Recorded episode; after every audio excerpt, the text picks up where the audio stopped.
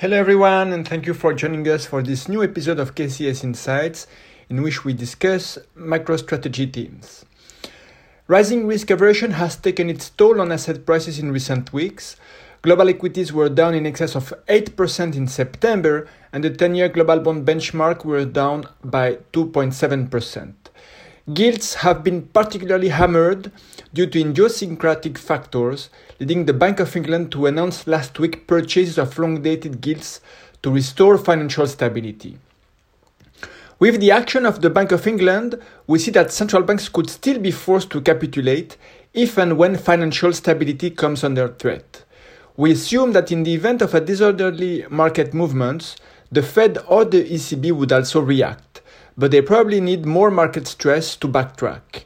For now, inflation figures continue to keep central bankers awake at night. The euro area consumer price index reached 10% in September, according to preliminary figures released at the end of last week. The outlook for the next quarter remains a delicate balancing act. Risks remain quite significant, but there are opportunities related to the significant adjustment in asset prices so far this year. On equities, we no longer see valuation multiple excesses, but we do see risks on sales and profit margins as the earnings season is about to start.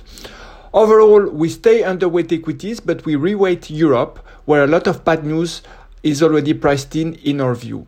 We reduce the allocation to US equities, where valuations are less attractive, and also as we see less additional upside on the US dollar. Within European equities, we reweight some heavily discounted cyclical sectors like autos, but we maintain an overall defensive sector allocation in European equities. Concurrently, we cut the exposure to gold, which also helps towards reducing our prevailing long bias on the US dollar. And finally, we upgrade credit to overweight via investment grade credit in euros.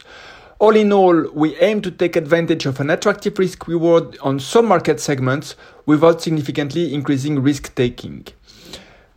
Going forward, in terms of economic releases, watch the usual PMI business survey releases at the beginning of the month and the US job market report next, Friday to see sources of growth deceleration that might put central banks in a better place to allow them to soften their stance.